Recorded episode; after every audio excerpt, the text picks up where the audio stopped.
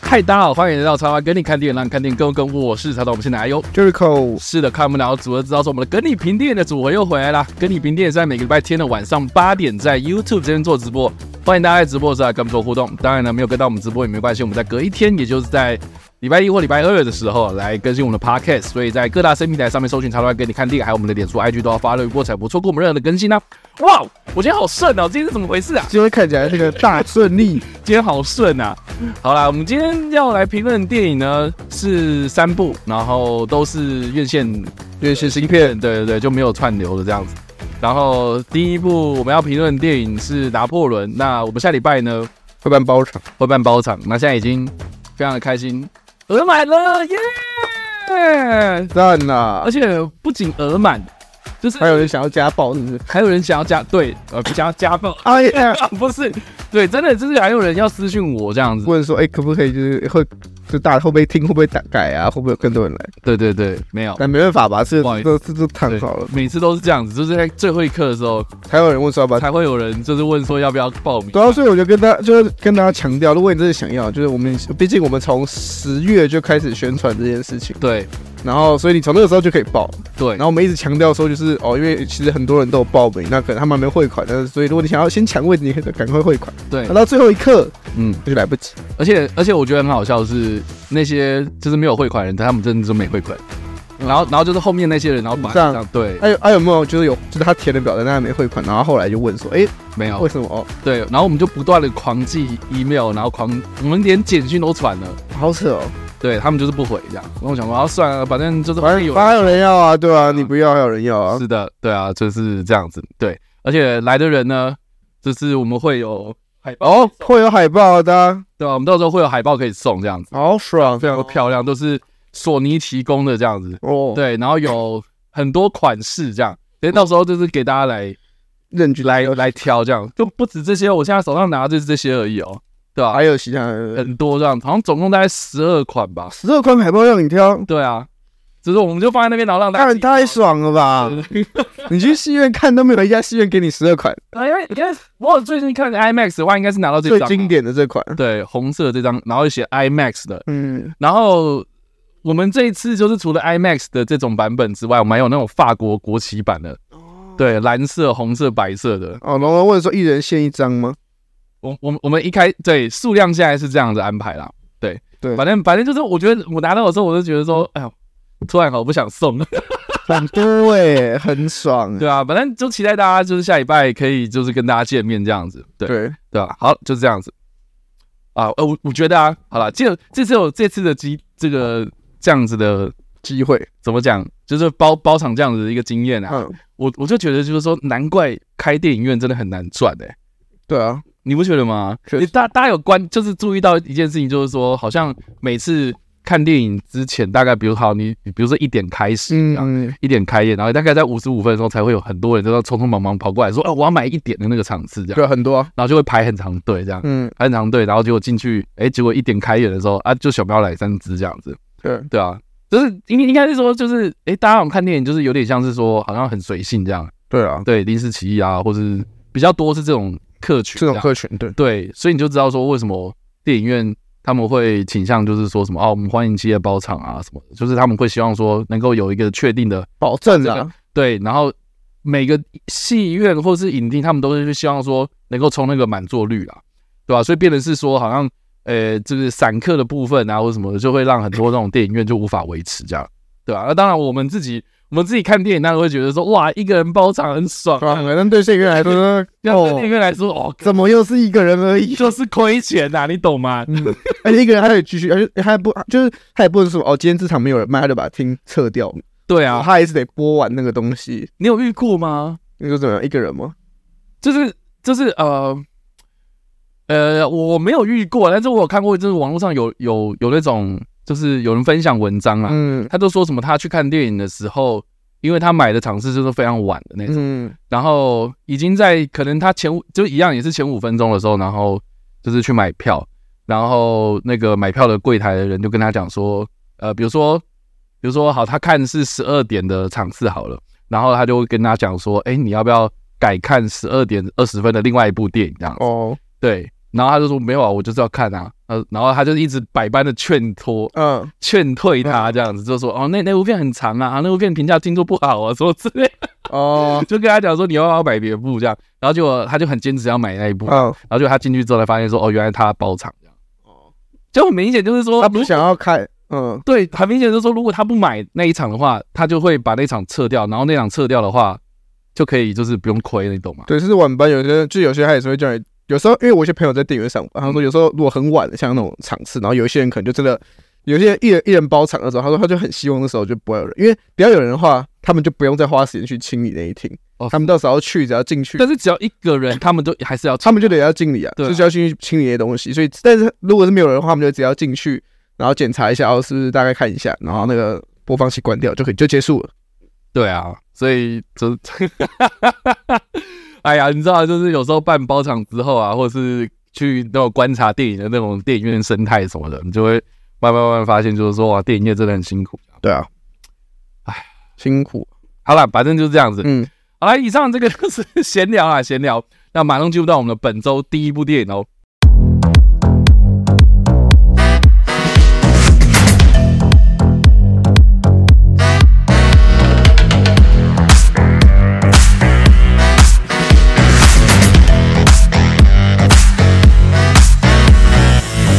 好了，本周我们要评论的第一部电影呢是《拿破仑》。那这部片在上礼拜，诶，是五吗？二十四号的时候，对哇，礼拜五的时候上映，然后国外我记得好像是二十二号就上了，对啊，对，然后这部片这个也不用我多说了吧，因为我们已经关注这部片很久了，然后好不容易上映了，我真的是觉得很梦幻。这个为什么会觉得很梦幻？第一个就是说，大家要知道说这部片它的那个产出的背景，它其实是那个呃史丹利库伯利克他的遗这个应该说生前呐、啊、一直很想要拍的电影，可是他最后过世了就没有拍出来晚。安对，所以这个是第一个嘛。那很多可能呃库伯利克迷啊，或是历史迷啊，我都觉得说啊很可惜啊，就是毕竟库伯利克是一个很有名的导演嘛。嗯，如果他来拍的话，哇，那势必就是另外一个风格的呈现。对，应该会是一个很经典的一个作品这样。哎，结果没有看到这样。那现在就是这个这个这个计划，这个拍片的东西啊、哦，这个交由给这个雷利斯考特所完成了这样，所以就等于是算是以我圆了一个史波哎史丹利库伯利克的一个遗愿嘛，嗯，对吧、那我觉得第一个我在看这部片的时候，我觉得史丹利库伯哎我我觉得史雷利斯考特很想要去学库伯利克的那种风格，所以我觉得这个是蛮有趣的一个我观察出来的一个地方，就是说呃，大家看库伯利克，比如说好，你说呃，发条橘子啊，或是啊，同同样也是战争电影的题材的话，像比如说《光荣之路》啊，啊，或是你再去看其他的什么比较讽刺性的那种电影，什么什么《金甲部队》啊这种，你就会发现说他很喜欢用一种风格是，呃，明明画面很残酷，可能血腥暴力啊，然后就是会觉得说你应该用的配乐应该是要那种比较悲惨悲催的，哇，可是他就会故意用古典音乐那种很柔美的那种古典音乐，然后把那个画面给带过，就是会造成那种很强烈的的，对很强烈对比的那种情绪这样子。对，那我觉得《拿破仑》这部片子明显还蛮多这样子的哇哦，安排的这样，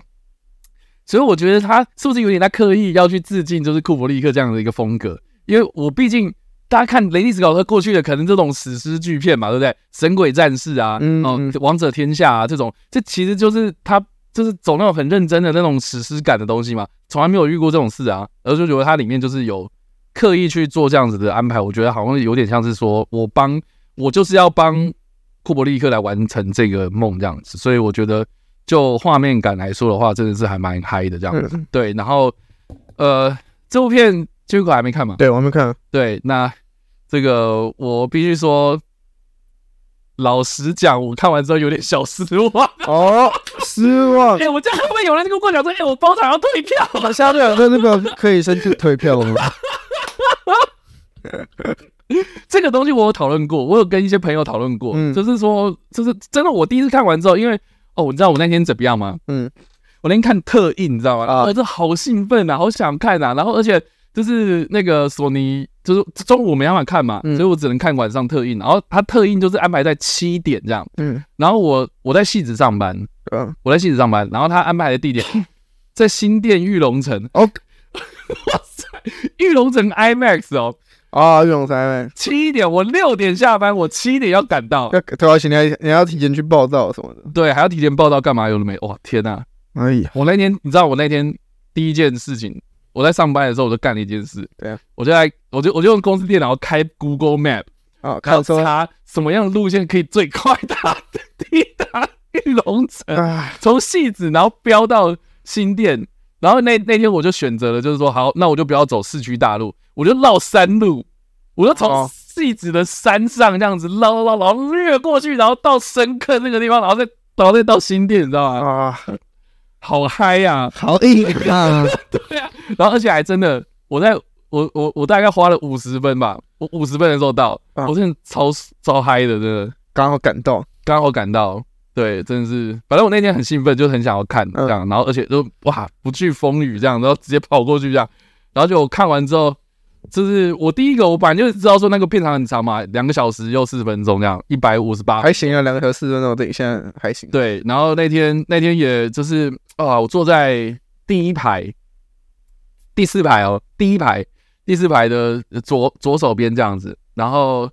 那那个厅，其实我觉得坐在前面好像也没差吧，对吧、就是那个座位什么的设计，哦，对，它其实蛮，它那个荧幕跟最后一期有，就是那个间距蛮对，大的啊。就坐的还蛮舒服的。然后看的过程，我就想说，哇，IMAX 很爽这样子。看完之后，我真是小失望。我觉得第一个小失望的点是，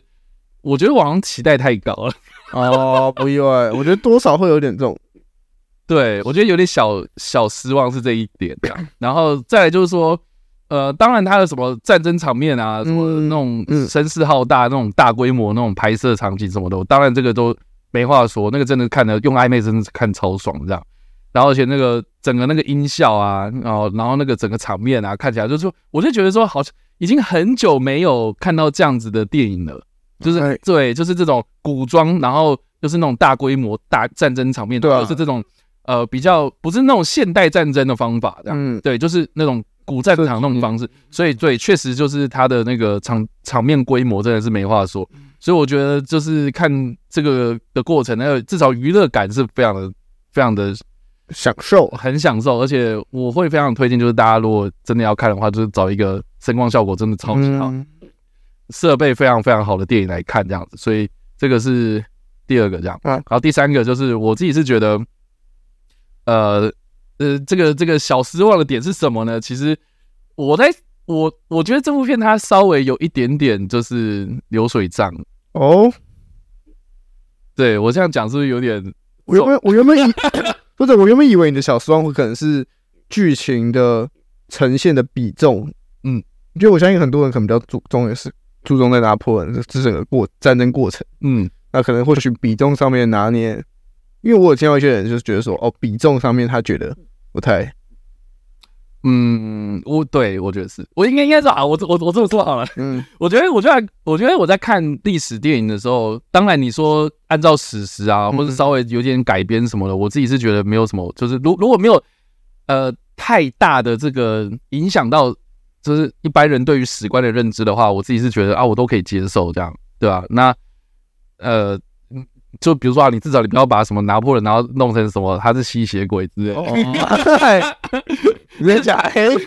没有没有，但但我那那个也是另外一种电影风格嘛，那很明显就是雷斯高他不是走这种风格嘛啊，，对对，对，那所以当然，我就是知道说你要你要认真拍嘛。那你认真拍，可能就是啊，那个拿破仑他曾经做过哪些事情啊？然后你你如果对历史很有兴趣的话，你一定会稍微就是做一些功课嘛。嗯然后你大概会有这种背景知识的时候，你再去看的时候，哎，确实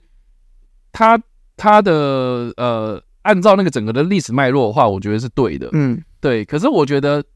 就是就很像你去看维基百科啊，哦，哇，你就看维基百科啊，就是那些事实就写在你眼前，然后你把它拍出来，嗯熟、手，那那那要怎样？所以我觉得它缺少的是一个电影的呃对于历史诠释的一种观点，这样就是导演对于这个这个人物或这个历史事件的自己的见解，或者他想要赋予观众看到一些他对看到的东西。对。因为我觉得拿破仑这个东西很很有趣，是说他其实在短短他的这个生命之中，大概二十年、三十嗯年，间哦，哦，他改变了历史啊，改变了欧洲历史或者对整个世界格局的版图，这样。嗯所以我觉得就整就是就历史的观点来看的话，为什么这个人那么重要？你你至少要让大家知道说他重要的原因在哪里嘛，对不对？那第第二个就是说，好，那那拿破仑他自己本身是一个武夫嘛，一介武夫这样子，然后就是他他也是平民出身那样子，他也不是什么啊那个本来就是权贵，然后在那个政局里面啊政坛里面就是风声鹤唳这样，其实他是一步一步这样往往上爬的这样。对，那那所以我就觉得说，他也没有用到这一点，然后去很详细的去描述说，哦、这个整个那个在历史上的定位到底是什么这样。所以我觉得他缺少了一个很一一一个很强烈的一个观点，跟一个很强烈的一个核心价值，在铺陈这整部电影的剧情。我觉得这个是比较可惜的。然后很多人会讲啊，就是说明就有，他就说，呃，因为这部片它其实一开始它有用一个算是黑底白字，然后去跟你讲说啊，那个时候的时代是长什么样子， 然后，然后呃，拿破仑崛起的那个时候，他是什么时候这个背景嘛，就法国大革命什么的，然后到最后面，呃，电影结束之前，他就秀了几个呃拿破仑的呃他军旅生涯当中的几个非常重要的一个战役，这样几个战役，然后再秀出来说哦、多少人死掉，多少人阵亡这样子，然后总计多少人过呃就是在这段期间失去了生命这样子。那我自己是觉得他有一点点看出来，就是说他想要讲的是说，呃，有句话是这么说的嘛，就是说一个人杀了一个人是谋杀，那一个人杀了几万人叫做大屠杀，那可能这个几万人杀了几万人，然后死了几千万人，那个叫做成就一个英雄。就对我觉，我觉得其实蛮蛮就是就历史的观点来看的话，确实在最后面是有这样的一个呈现，可是在那整段过程之中，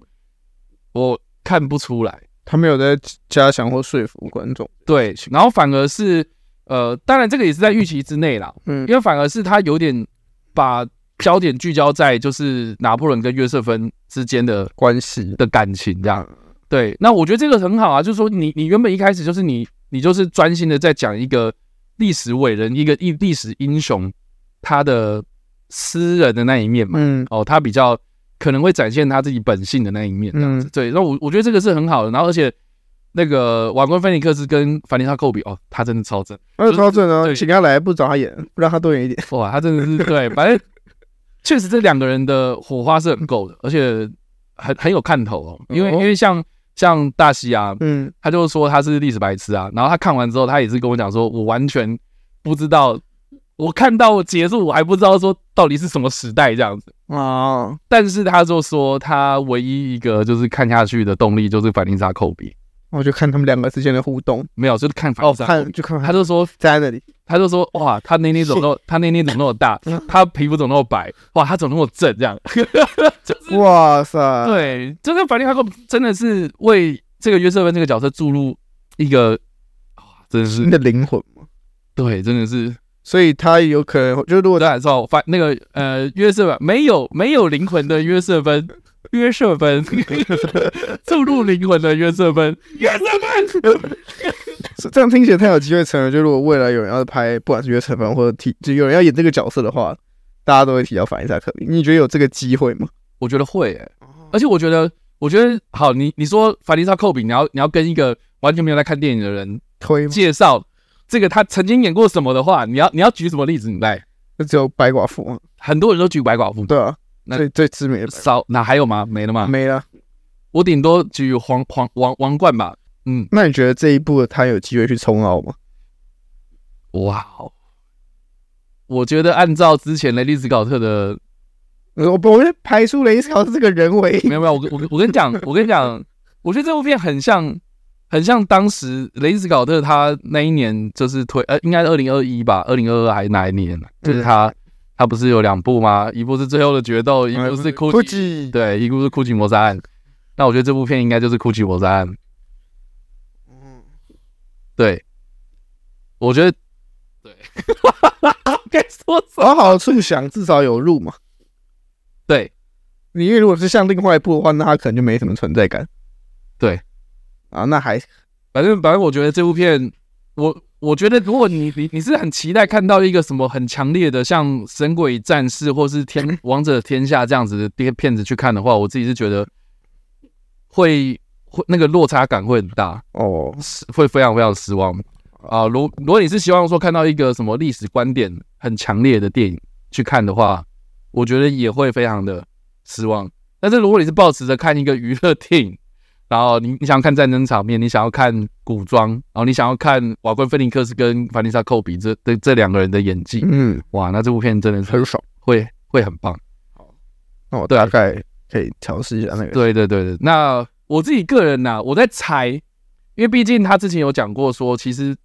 原片长是四小时半，他不是说想出导演版吗？对对，就是哎、诶是未来会出在 Apple TV，、哎、好像是说，好像是说未来会出现在 Apple TV 上面会有四小时的完整版。对，我在想会不会是因为院线一定要剪到两个半，所以被迫很多东西被剪剪剪剪到，我自己是觉得现在有点像是被阉割版。哦，因为他的对你刚刚提到，就是说有些人的那个比例比例问题啊，比例问题，我觉得就很明显，因为他在后半部花了很大的篇幅在描述一场战争，就是滑铁卢，但是前面拿破仑他好多场胜仗啊，好多场胜仗啊，然后然后好都没我有。不是说没有，不是说没有，是有，但篇幅就是很明显那个就大家以为可能会把它拍更完整，那反正就是简单带过那种感觉嘛。嗯，对，但但、哦好，我我就我我就不得不想到，就是有一部呃，之前那个克林法洛有演那个呃《亚历山大帝》，哎，你哎、你知你知道我在讲吗？我听说到，对，那一部就是他有呈现了很多亚历山大他哇那个东征啊，然后好多场战役啊，那不是就是对，就是一场场这样子很很声势很浩大，他每一场都很详细去演出来嘛。可是拿破仑就没有啊，但是他有带到就说啊，这一场是什么什么战争，嗯这场是什么战争，带到然后又写到年份这样，只是没有完整带。对像是啊，当然对我来讲，我就说哇，他现在要讲这个哇，好兴奋这样。嗯可是就好明显嘛，大西他就是觉得说，啊，这是什么？对我来讲啊、他就说他就说对他来说啦，哦，就是那个年份写给我，我我不会感觉到时间是前进。全经过是那个是要发生什么样的事情？对，就是你你就写个年份给我，我就很像是啊，你在读历史课本嘛，就是写过一去。九多少一八多少年？对啊嗯 对，对啊，就会就会对很多人会觉得是说好像有点难去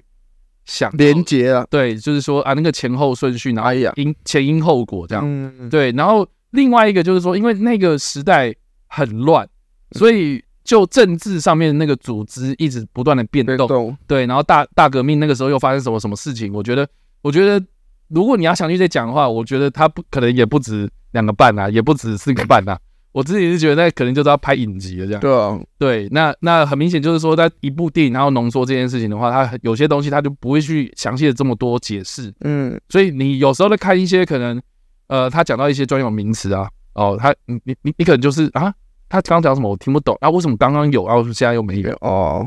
啊？为什么称帝啊？为什么他最后面让他会这样皇帝对，为什么为什这么样？对，就是很会多为什么啊？我喜欢说对对对，我觉得那个专有名词太多的时候，就会让大家可能会很困惑这样。可是我又在想啊，嗯，明明奥本海默也是一堆这种名词啊，那为什么一堆人就会觉得说啊，奥本海默我要一直看两二刷三刷？可是明显就是拿破仑，然后大西看完之后，他就说，他说我没有想要再看第二次。我觉得那个 年年代还是有差别啊。嗯，毕竟奥本海默，你虽然说它是历史，我可是那个历史离我们相对比较近。啊我觉得不是诶、你那你觉得是？我觉得是奥本海默的节奏太快了。哦，确实，他那个节奏虽然他题材是很生硬的，但他的节奏还是偏向一定比较娱乐化一点。对，那我觉得拿破仑就是相较之下，他有一点点步调稍微比较慢一点。嗯，就蛮雷利斯考特、啊。对，就他的个性， 如果大家有看，就这这几年他的作品，他也没有再想要 move on 那种感觉，他没有想要加速。对你像酷奇，就是也被大家说好像有点太拢，然后最后觉得都没有被说拢，是因为他是因为他是三个不同视角看一个故事，然后算是比较娱乐化一点的处理方式，但是他的叙述方式跟那个故事的长度其实还是偏长。对啊，所以就啊，总总总总之，我看完之后我心情很复杂啦。哎呀，那我在想说，会不会是因为我第一次看太兴奋了嘛，然后就就沉浸在那个哇自己很兴奋的那种情绪之中，然后看到之后，然后落差太大。那说不定我看第二次的时候，因为已经知道剧情了嘛，所以看能不能就是获得一些不同的感受这样。所以就看看下礼拜的包场了这样。嗯那如果要要我现在评分的话，一到五分，我应该会给三点五吧。好，那我们下礼拜就是下次下次直播的时候，亚维就会稍微带到，就聊一下说看完这包场之后的分数是上还是下？对对对对对，好啦，那那那也跟大家稍微透露一下吧，因为我那天会邀请那个海狮嘛，对，对，就是包场完之后，那个映后是邀请海狮 定后嘛座谈，对，那我相信那到时候就是会有很多人会问问他问题啦，或是我们来讨论一些东西这样。那针对这部片的详细的呃，你你说历史解析或什么，就就就是很多人可能会跟我敲完说啊，会希望说要像那个奥本海默那样，就是我们再做一次，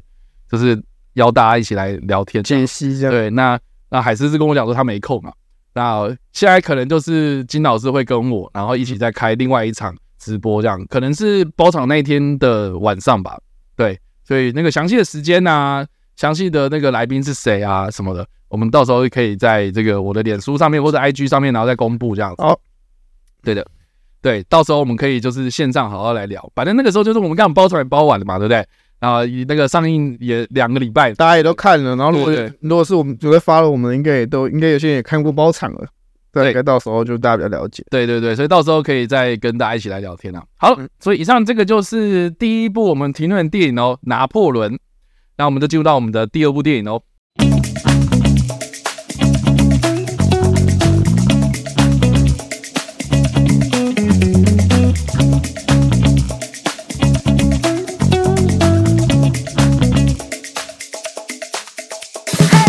好了，我们本周要评论的第二部电影呢是台卡瓦提提他的最新作品《下一球胜利》。那这部片就不用我多说了吧？台卡瓦提提他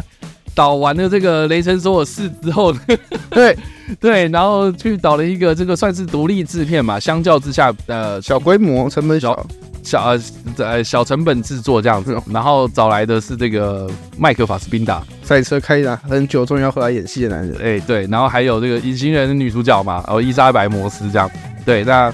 呃这部片它是根据二零一四年的一个纪录片哦，同名纪录片也叫做《Next Go Wins》的一个，算是在描述美属萨摩亚嗯，的这个足球队，他们曾经创造了一个壮举，嗯就是呢，他们跟这个澳洲队啊，澳洲的足球队呢，嗯，呃，在这个算是 FIFA 的这个哦好，赛界杯资格赛，世界杯的资格赛上面呢，就对上对上的时候呢，就创下了史上的那个呃分数分悬差殊最最大差的一场比赛。哦，三十一比零啊！对啊，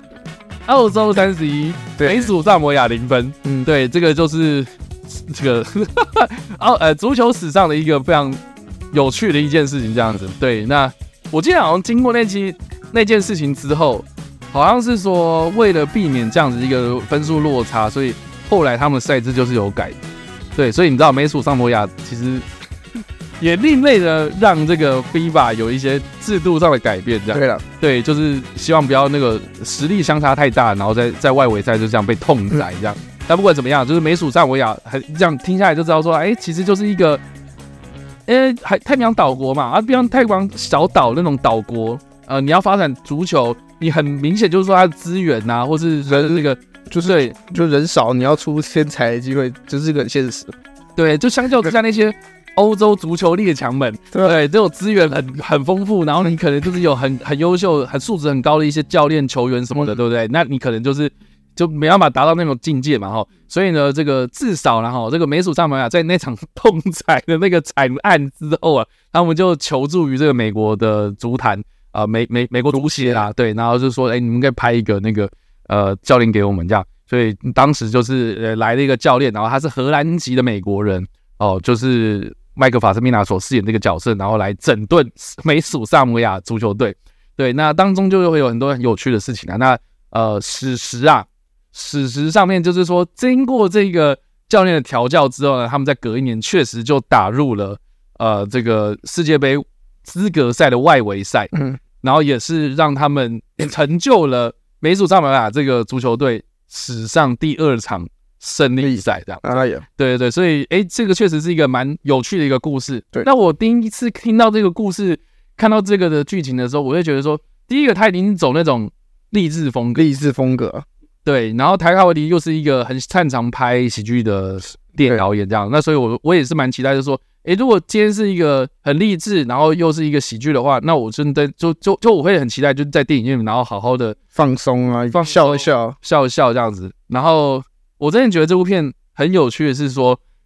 呃，我觉得这部片它它毕竟就是你你看那个幕后，就是很多人就开始打塔卡瓦提里塔卡瓦提，可是你要想想看、哦，塔卡瓦提是不是是不是前阵子缴出了一个我们都不知道他在拍啥小的一部电影《 雷神索尔四》这样子，对，可是明明他在《雷神索尔三》的时候，他就是让这个《雷神索尔》这个 IP，对不对？他就是说起于我败也要 在我。我觉得他有好，再要不然就是他他不拍漫威的话，跑去拍吐槽男孩也是，对不对？也是不错啊，也是让大家就是哇，嗯觉得哦，真的是笑中带泪这样子看这样。可是我我好那那如果你你你就一直在打说什么他雷神索尔啊，他是嗯吐槽男孩的导演什么的，然后再看这部片，我自我自己是觉得对我来讲可能又有一个另外的包袱了这样。所以我，我觉得我反而会把这部片当做是，呃，漫威前车之鉴啊啊，有其啊之前有一个人啊拍的这个钢铁人嘛，好、就是强法夫洛，啊然后他拍的这个《钢铁人二》的时候，也不是也是被骂翻吗？啊对，他说你在拍什么东西？啊拍他小。啊他那时候去做什么事情？就是他拍完《钢铁人二》之后，他就去拍那个《五星主厨快餐车》嘛。对啊，那一部也是我很喜欢，对，对，那部那部真的很厉害，超级在很厉害，然后而且强宝路过自己演嘛，对，然后里面也找了很多就是他的那些好朋友嘛，好朋友啊，对啊在里面嘛，史嘉丽、乔韩森真嘛，啊，对啊，然后然后小终于萝卜怎到么那有 对对，啊，都都有在里面，然后那那部评价也很好嘛，嗯，然后后很多人就说哇，那个回归初衷的强法夫洛，嗯然后也因为五星主厨快诞生的关系，所以他后来也被就是哎迪士尼再继续重用嘛，所以他后续去拍什么《丛林奇谭》啊、啊，狮子王、 《狮子王》啊，哦现在可能就哎曼达洛人，曼达洛，反正就被漫威就调去说，哎，那个你回总公司，你去迪士尼帮忙，对，那我就觉得莱卡瓦蒂蒂而言呐、我觉得下一球胜利可能就是他的五星主厨快诞生，嗯，我觉得还好，我觉得是，但是但是没有五星主厨快诞车这么的来的深刻，对对所以我我觉得这部片它有点回归初衷，可是它也玩的蛮轻松的。他没有花，我我不敢不能说没有花心思，只是他上面的编排上面很多地方就可以，以就是你以过去台湾 YT 的电影来做比较的话，很明显他可以再做更多。大家似乎就觉得哦，收在这里这样就这个这部电影收在这里这样就够。对，但我自己是觉得就是他玩的开心呐、对看他得出来就是说他我在这部片里面他他很轻松在玩这件事情，然后回归到他可能当初在纽西兰拍电影的那种感觉，嗯，他可能拍什么《吸血鬼家庭尸片》啊，嗯就是就是他也没有说什么哦，我我期待我明年要冲奥，对不对？没有没有，他也没有他这个想法，就是觉得哦，对是对我是想我想拍这个题材，我想我就是拍的好玩。我就是想拍电影。对，然后再加上说这个的题材确实也蛮适合他，因为他自己本身就是有那种毛毛利人血统嘛，嗯，对啊，所以我自己就觉得，哎、确实就是很适合这个这种呃呃这位电影导演，然后用他那种乐天、乐乐乐观那种海派的那种想那个励那种志那的种那种个性，可然后来呈现这个故事。我自己是觉得看的时候，至少我觉得看的是开心的。 对可是你要你要详细去盯说啊，那个的剧情合不合理呀、啊编排的如何啊什么的，我觉得还是有很多可以就是批评的。对嗯但是我自己是觉得，至少整体看下来的话，我个人是还蛮推荐，就是如果你今天是一个可能下班呃放松类型，放松，然后上上班上了一整天的班，然后可能被上司骂，然后遇到一些挫折，嗯然后或是你生活就是已经很苦闷、很不开心了，嗯，那我觉得这部片进去看，哇，那真的是第一个会很享受嘛，就是笑笑这样子。然后第二个就是它真的是满满的正能量，啊对啊，对，就是你知道那种正能量正正到过头，你会觉得有点像直销这样。对我觉得这部片还蛮像的， 而且而且那个那个谁，塔卡奥尼在里面就是也有也客串嘛，啊那个算客串吗？算客串啊。反正就是他自己也有出来，就是给你满满的正能量，就是哇。不断的喂你鸡汤哦，对就是这一百零三分钟，我自己是觉得这种鸡汤满满啊，鸡汤满满。鸡汤满满，嗯，然后我我我我这个也不是不好，我我觉得如果你拍的 OK 的话，我我也是可以接受啦。对，然后我我自己对这部片最大最大的这个怎么讲最喜欢的地方，嗯就是莫过于它里面的一句台词，就是他说他就说啊，你如果你害怕输球的话，呃，你害怕没办法赢的话，那就输啊，然后输的快乐嘛。哦天呐，我是觉得哇塞，这个真的是是怎样躺躺躺平态度这样躺，平态度，对新时代的躺平态度，就是说就说啊，其实有很多事情你你是有有有时候你在追求一些名利的时候，你会忘记当初的初衷啊。所以你还不如就是追求快乐这件事情，我自己是觉得他确实打蛮蛮打动我了，就是蛮我我自己在近几年就是蛮有共鸣的，就是说如果你当不成那个最最高最厉害的那个，在这个业界里面最厉害的人，那那还不如就是追求快开心，因为你当初做这件事情，投入这个行业啊，投投入这件事情的时候，就是以开心为主嘛，嗯，就是因为你快乐，所以你做到这件事情的时候，你你你会有那种反馈，这样，所以你才会继续这样做下去。确实，对啊，所以我就觉得，就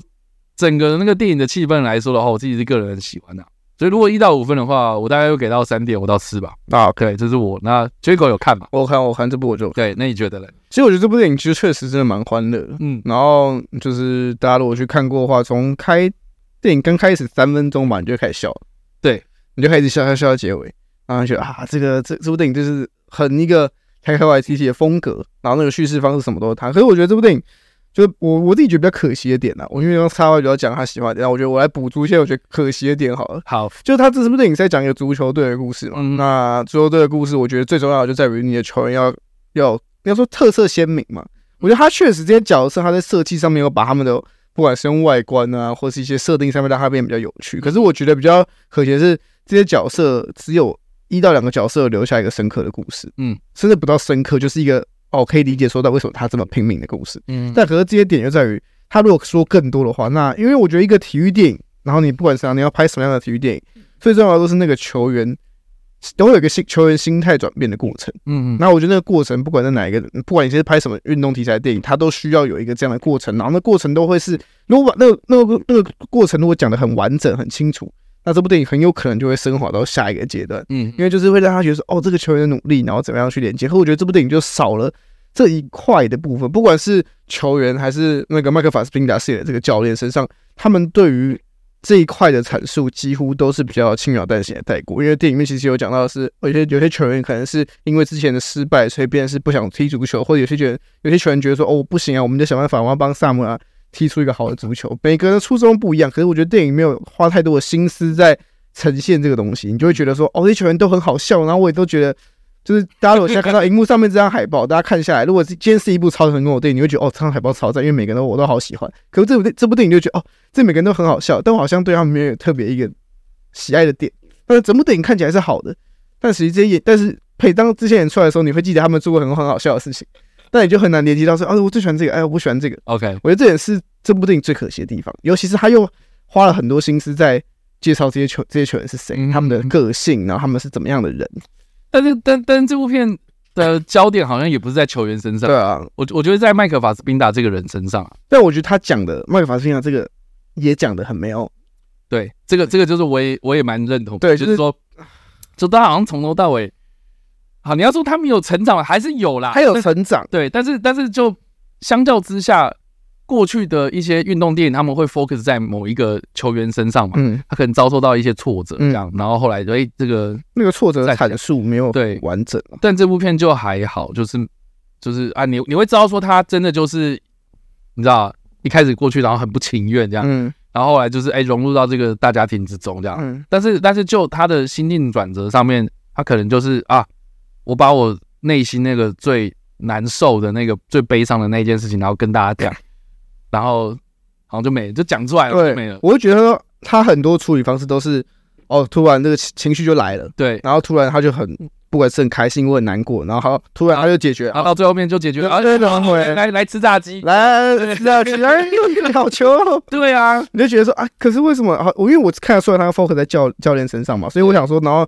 你球员讲不好，我觉得也没关系，至少你的重心是教练的话，那你教练应该多讲点东西。但确实他教练的安排，我觉得相比球员是多了蛮多的，嗯前过去的一些背景介绍啊，或是一些剧情设定，但是他在剧情设定上面的处理上面都没有很顺。然后特别是后段有一段是奥麦克法斯米亚饰演的教练，他就觉得说，哦，我就是不想要做了，我现在就是觉得办不到，我想要放弃了。然后突然就一个心灵鸡汤再给他灌过来之后，他说好，来，我们再来踢，哎、我开之前心就好。对，而且 对，而且我而且我发现他很常就是说啊，我走了，我对啊辞职了，我不 做了，情勒大师啊，对，啊，你留下来一球就好，一球就好。真是的，反正就觉得这边处理很很抬开 Y T T 啊，就是觉得哦，我们很多事情都可以笑笑带过、啊，我们都可以用正能量来带过。但是以一个电影的角度来看，我们看得懂你要干嘛，但是以一个电影桥切来看，就觉得嘖如果你多讲一点点，那这部电影的那个我觉得完整度啊，或者说说服人的程度会更高。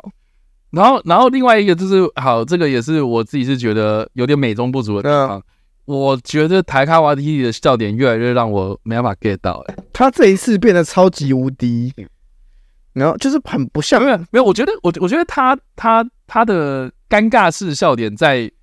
雷神索尔斯的时候真的是发挥到极致，真的是超级尴尬，没有笑点这样。对，对，但但我觉得这部片有稍微改进了一下，但还是会出现那种笑点，只是对一占比没有像连锁四那么对全篇都是这个样。对，因为因为因为因为我自己，因为我真的超级讨厌雷神索尔斯的几个笑话，像那个蓝牙喇叭那个，我就觉得马那个超白痴的，但是对啊，可能有夜配吧，啊是这样没吗有？，因为我看我看很多人看完就是都去下一球胜利， 下一球胜利的时候就会觉得，就这个笑，有些人如果觉得你对笑脸的要求是比较像是更早之前就是 Rabbit 或者三鬼好友那时候的时期的话，你就会觉得哦，为什么台湾 T 现在笑点这么烂？就是好像是也不是说烂，就是这样的笑点，你给其他导演、喜剧导演来拍，好像也会出现一样的东西。对，你就丧失了台湾 T 自己的独特的那种幽默感。可是可是为什么兔头男就没有这个问题？对不对？这这就是我我在想，会不会到底是发生什么事？对啊，我不太清楚、欸然然后后哎是他接触到这个新的这个笑点，然后就我在想，好会不会赞是因为兔头男孩是他完完全全的编，发挥的故事嘛，就是编剧完完全全是他。所以从头哦，还有还可以对设计比较多东西，对，但但像雷神索尔啦，或是这部，他他是更加合作，多少还有一个包袱在。没有，我是想说会不会是其他人的剧本，然后他去修而已啦哦。对，我在猜啊，我猜的，我猜的。对，但是它里面就是也是有那种很尴尬的笑笑料啦。对对啊，啊，一球球，一对，一球，对，然后一种慢慢走啊啊，走楼梯也要倒 退走，对啊，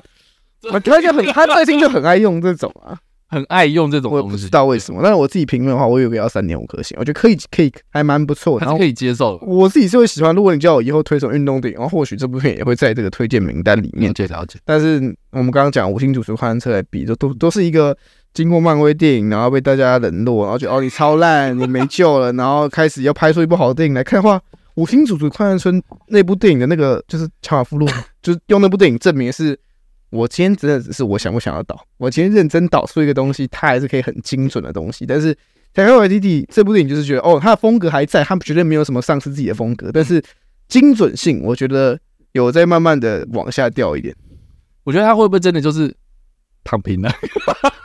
直接躺平可是我觉得会不会真的太忙了，啊就没办法花那么多心思，因为他后面就客串嘛，然后还有那个阿基拉嘛，对啊，所以就变成是他有很多事情同时在做，有可能他这部电影就是真的只有那个 moment 可以做。我我就是很担心阿基拉、啊，对吧？所以这个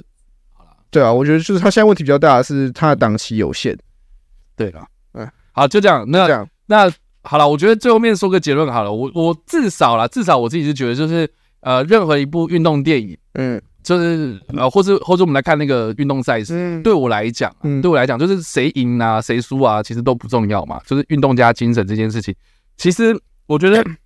我觉得最主要想要传达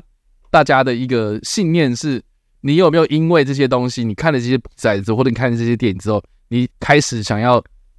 去运动？太正太那个了吧？你你有没有吧？我没有啊，你没有，我讲我我以前踢过足球啊，我现在不想踢足球 啊。 没有，应应该是说，应该是说我我我我每每每年每次就是看奥运啊，或是看这种运动赛事啊，然后很多人就开始就是啊，我们中华队都没有，就是可能表现不好，然后虽败犹荣，吃锅贴这样，对不对？然后我我我，然后我就很多人就开始就是说什么啊，我们明年要从那个什么振兴国球啊，干嘛有的没的这样子啊，我是觉得就是就是说到底啊，我自己个人的感觉，我会觉得说，好，你你说你要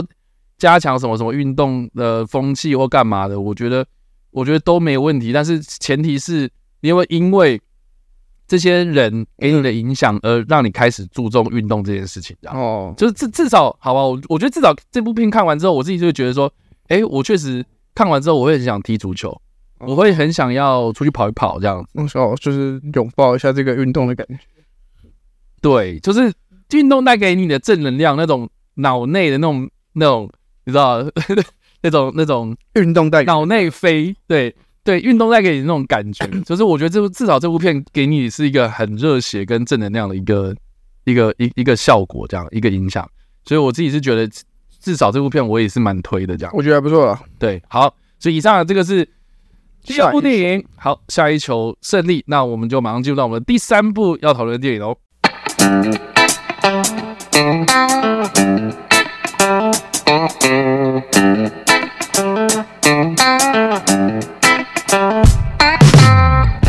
好了，那第三部讨论的电影呢是《老狐狸》。啊，可能看的人比较少对这部片，我也是查了之后才知道说，我哦原来这礼拜上，哦。原来 哦，我是一直都有在看关注，你一直都有关注是不是？对，啊，反正我我自己是就是哎、发现说不知不觉它要上了这样。那另外一方面就是说，哎、注意到这部电影很大的原因是因为，毕竟这部片在这次的金马有入围了几项嘛，嗯，然后这一次，哎、等一下我们报新闻的时候，其实也会报道，就是说他是这一届啊金马六十的呃最大获奖赢家。对，拿了四项，拿了四项哦，嗯获得四项哦，就是他入了很多项，可是哎、他最后面四项，然后四项也是，就是就是你知道，在典礼之前，嗯，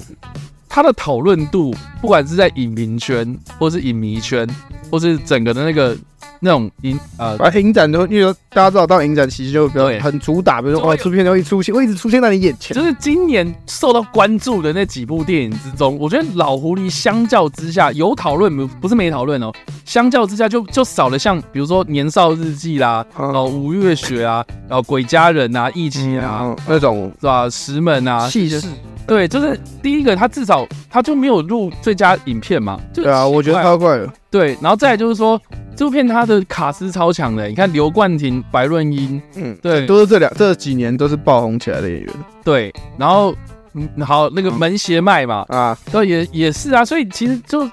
我我在想，会不会是因为黄建伟啊，会吗？就是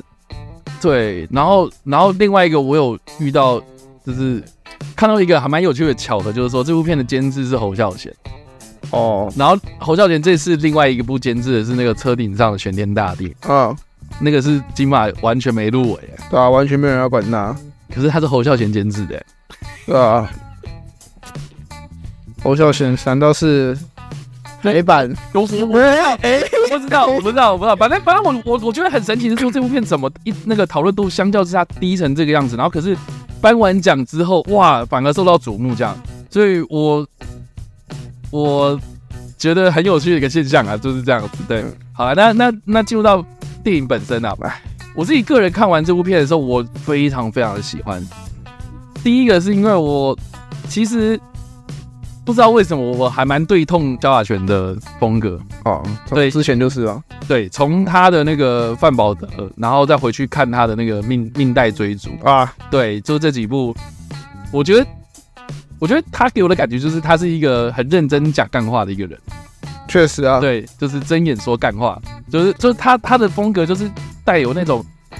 优雅那种雅痞风，但是他讲出来的东西，你会觉得，哎、这样讲好像蛮有道理的，可是整体听下来，你会觉得说。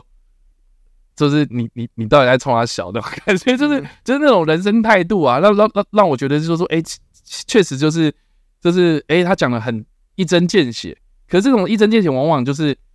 带出了一些你可能没有想过的一些盲点，这样。嗯，对，所以我我觉得我很喜欢这种风格，就是诶，他讲到了一些呃，我们可能一直都没有关注到的一些事情，这样。对，那这部片另外一个让我觉得很喜欢的点是，它呈现的是一九八九年到一九九零年的台湾社会，这样。对，然后那个时候，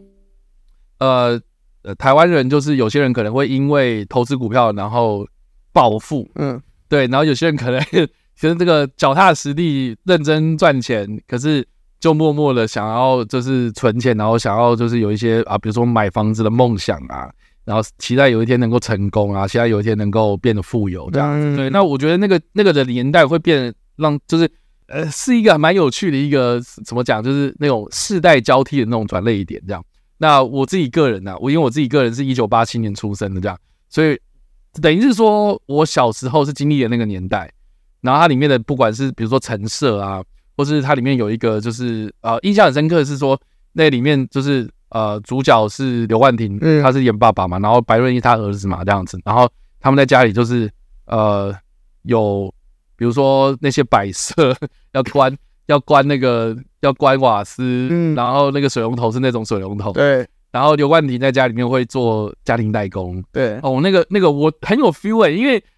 因为我以前小时候被我爸妈呃就丢丢到我阿嬷家去，就是去带这样子，我阿嬷家，然后我阿嬷家在在彰化园林那边，然后彰化园林那附近有很多工厂，所以我们我们这是我阿嬷家的那一条巷子那个小镇哦，一条路，然后旁边就很多那种平房嘛，然后然后到了大概吃晚饭过后八九点。嗯，你就会发现，就是每每一户人家一楼的客厅，大家都在做家庭代工。对，可能就是包丝袜、装丝袜，就是那种什么丝袜工厂，嗯然后丝袜是散的嘛，然后要装到那个塑胶袋子里面，这样。他们两个人算一件一件多少钱。然后我印象就很深刻，就是啊，我可能去找谁谁谁，然后他们家人就说哦那个在哪，然后他们就边手手边就边装那个东西，然后边看八点档这样。我都觉得哇，那个年代很淳朴啊，就是大家大家可能吃完晚饭的时候，你也不会去说啊，我要去哪里开趴、啊，然后是很复杂的生活，就是变得是很规律，然后大家都是哎、好像就是有这样的共同记忆这样子。然后特别是我我我里面有个超喜欢的一幕，就是那个小朋友他收到那个红白红白机，我天哪！啊我就整个那个你知道那个回忆整个浮现上来，我觉得很有 feel、嗯所以我觉得这部片它在技术上面就是那个质感啊，就呈现不管是色调，然后那时候的人是装装扮是怎么样子哦，女生一定要弄那个半平山的头，然后穿那种哎、有垫肩的那种洋装这样之类，就是就是那整个的那个质感啊，那个时代氛围什么的，我觉得我觉得在美术设计、造型设计上面，我觉得会会那个技技术上面很很棒，那然后再配合那个侯志坚的配乐，哇，那真的是超级有 feel 的，这样对，我就觉得就是整整部片它给我那种呈现时代感的质感是我很喜欢的，这、就是第二个。然后第三个，我自己是觉得他在讲述里面有一个呃很大的主题，就在讲同理心这件事情嘛。啊，对，那我呃，这个我我记得那个萧亚全在受访时其实也有讲到说，他在写这个剧本的时候，他他有发现就是说，有钱跟没钱的人差别就在于说，你有没有去用同理心，然后去对待其他人。然后他觉得说，这个就是呃现代社会的一个造成对立跟冲突的一个很重要的一个原因，这样。嗯所以这部片它试图了要从就是一个富有的人家，然后跟一个社会上那种默默工作、脚踏实地在默默赚钱，然后领月薪，然后实都是很稳定这样子的很很规律生活的人，然后反而他没有钱，他们的差别在哪里？这样就是同理心这样。然后我就觉得哇，好像点出了一个很大的一个盲点，这样对吧？突破盲场，就是说，哎、为什么我没钱？就是因为我我有没有，偶尔同理心，我有同理我太在乎别人的感受，对，所以我看完这部片子之后，我就觉得说，哇，好有 feel 哦，嗯，好有 feel。对了，对啊，所以如果一到五分，好来， 哦一到五分，我大概会给到四到四点五，我很喜嗯欢这样。如如果他今天有入最佳长片的话，我一定会投他。然后但这部片，没有入，我这个角色，我我大概我大概讲，我大概讲，我觉得这部片他没有 入，就很明显嘛。那个那个，这次那个颁奖典礼结束之后，那个我记得文天祥文老师他会固定开那个记者会，然后跟哦对跟大大家家讲解释说，呃，这这是这是评选的状况这样子。然后我就觉得就是说很看吧，就是难怪最佳长片你们会讨论那么久，就是因为没有，就是因为没有老老狐狸嘛。他进去之后就 大概，对对啊，而且我看完之后，我就马上就是觉得说这部导演一定会给他。对啊你就而且而且最佳长片没有给他，所以导演给他的机会更高，没有哎、我觉得我觉得我觉得那更高，好了，那个那个，等一下我们报啊警完之后，我们来聊，就是这次的颁奖这样。但我觉得就是就场面调度啦，整体的那个说故事的方式啊，叙事方式啊，或是那整个的那个电影呈现的那种氛围什么的，我觉得萧亚轩这对就是当之无愧，他真的很会呈现这对个氛围实，至名归那个最佳导演。嗯，对啊，所以这以上来说我是一个人感觉、啊。那嗯 Jericho 觉得，好，那时候我看的时候，我先我先觉得，我先讲一个可能跟这没有太大关系，嗯就是其实我为什么会看，哦，因为刘亦儿入围嘛，我那时候是因为刘亦儿入围最佳女配，啊，真的吗？看我刘亦儿脑粉，你是刘毅的脑粉我是刘亦儿脑粉， ？OK 对， 然后他问他他没有等，没关系，跳过 OK，嗯，反正讲的，反正我那时候看的时候，我那场也有 Q&A，啊啊，就是萧亚全跟白乐英哦有真的假有的？来啊他没有出现哦。他们有出现，他们两个，那你有问他？我有问他问题啊，你问什么？我那时候问两个问题，我他第一个问 题不是，你应该要举手就说，哎、不好意思，我们礼拜天有直嗯啊播，你要、啊，是，然后 不不是，我说我问，嗯那问两个问题。你我问问第一个，我问，因为我是两个人都各问一个， ，OK，然后我就问萧亚全导演第一个问题是，我想我应该问他说，为什么他会想要选小孩子的视角来切入他想要讲的这个故事？哦，OK，对我蛮好奇的。然后因为我在看这部电影的时候，有某某部分我有想到 Jojo Rabbit，某部分来说我有想到 Jojo Rabbit。我觉得有哎，对，然后可是，然后他就跟我解释说，他认为为什么会选择这个年纪，大概十岁这个年纪，为什么选小孩，是因为他最开始想要呈现的故事就是一个那个时代的善与恶。他他跟我讲很直白，他就他就跟我讲说，他讲的东西就是善与恶。可是，那你要用，可是如果你今天选一个年纪大的人来看这个事情，可是年纪大的人通常你的那个不管是价值观或是你的想法都已经被定型。哦，他已经定型了，你很难去说服观众说为什么。就是比方说，今天他是一个高中生，或者他是一个出社会的上班族，他今天遇到这样的情况，他为什么会从原本的不在乎人变成在乎人，或是从会从一个在乎人变成不在乎人，那不太合理。啊，所以他选择用一个小孩子角度来切入，他认为小孩子在那个年龄层，他就是看到什么就吸收什么，他觉得这个东西好像对我有好处，所以我就做嗯对。很有道理耶，他说我就做这件事情，但其实我也不知道它会有什么额外的效果。是是是，然后这个就可以接到，我会小小的提到剧情的一部分。嗯嗯，反正有一段就是白润英，他选他跟那个陈木宇讲了一个他知道的故事，嗯嗯，然后就类似，哦，对，OK，然后就不小心牵连到了刘烨的身上嘛。然后我就问了，就是那个的，就是我就问了那个白润英，问他说，就是你那时候。是怎么去准备这场戏的？嗯因为其实那段戏是我这部片里面算没有很喜欢的一段戏，嗯嗯，因为我觉得它呈现的没有很完整。就是我那时候在应该说，过这部电影我一开始最大的困惑点是在我到看到最后面白瑞英饰演那个角色长大之前，我都没有抓到他想干嘛。嗯，我觉得我觉得我我都会比较倾向是你想要跟我讲的是一个宏观视角看待大时代的善与恶这样的，你没有想要给我一个结论嗯的感觉，人家是一个描述。嗯可是到最后面那个片尾出来的时候，也不是片尾，就最后一小段出来说，哦，你想讲的是今天很那个不管一个人在长大经历的时候经历一个善恶，他最后的决定可能还是可以导出到到另外一个不同的面向身上。嗯嗯，然后那时候我就问了说，哦，因为中间白瑞英在做那件事情的时候，我想说，那所以他想做这件事情的理由是因为他觉得哦，我做这件事情我会得到好处，嗯，还是他只是还是不小心说出口？他只是不知道那个后果是什么，对我就是他想要呈现是什么样的情绪。然后因为那时候，因为尤其是那段结束之后，他其实嗯没有演出他对于刘玉儿那个角色的愧疚感，对他没有把这段诠释出来。所以我那时候一当下我想说，所以他是这边他想要诠释的是说，哦，他觉得哦，我做这件事情带给我好处、欸，哎，那我嗯我我就是很简单的做这件事情，然后我也没想太多。我觉得这个这个这个东西其实可以扣回去，你刚刚讲到，就是说导演他回答你是说嗯他想要呈现善与恶对嘛，然后小小小朋友的阶段，他是处于在一个就是对说可塑性很强的一个对状态嘛，所以它是一个空的东西。那嗯你要灌输他比较不好的东西，还是灌输他比较好的东西啊？他可能这成就他以后长大之后那个嗯，成人的那个样貌，这样对对。那你就可以看得出来，就是说其实那个白瑞英她根本不知道，就是就廖介啦，对，廖解。那个那个角色就叫廖健，然后廖健他那个小朋友他根本不知道他讲这句话会有什么样对，的后果嘛，所以他就只是讲。那其实我觉得对对应到就是我们每个人的成长过程，就是你小时候我们常常讲说小朋友嘴嘴巴无心嘛，嗯，对吧？那可是造成什么样的结果我们不知道，然后那些东西其实都是后来我们去定义这件事情对的结对果是好还是对，坏。对，所以我觉得白润英她那个角色，她确实是一个处在这样的一个状态。摸索的阶段了。一个摸索阶段，他只是说，哦，这个大人可能我爸爸跟我讲这个，然后那个另外一个大人老狐狸跟我讲这个，啊，我该怎么做？哦，我都做，嗯，所以做做做做到后面啊，他也看到结果，所以对所以我觉得后面那一个就是最后面那一那那一段就是那个那个谁，我生好啊。对温升豪，他其实做的事情其实蛮两，就是呃，在那一个场景里面，他呈现了两个事情。对对，然后一个事情很明显就是他爸影响他的，对，我觉得他就是一个融会贯通的概念。第二个就是老狐狸抓，啊，对，所以变成是说，哎，他确实就是让我们看到了一个人他的善跟恶的两面，对了，应该说他是嗯他透过接触了善与恶，然后融合在融合之后，产生出一个他自己的生活或生存的一个道理存在。对我觉得他确实是这样去讲。可是那时候因为我在问的时候，我是我是先问白润英，所以我问白润英的时候，白润英给我回答是说，他他在诠释这场戏的时候，他做比较像是说，我今天做这场戏，其实是因为我就是哦，因为我因为他那前面的剧情是他刚。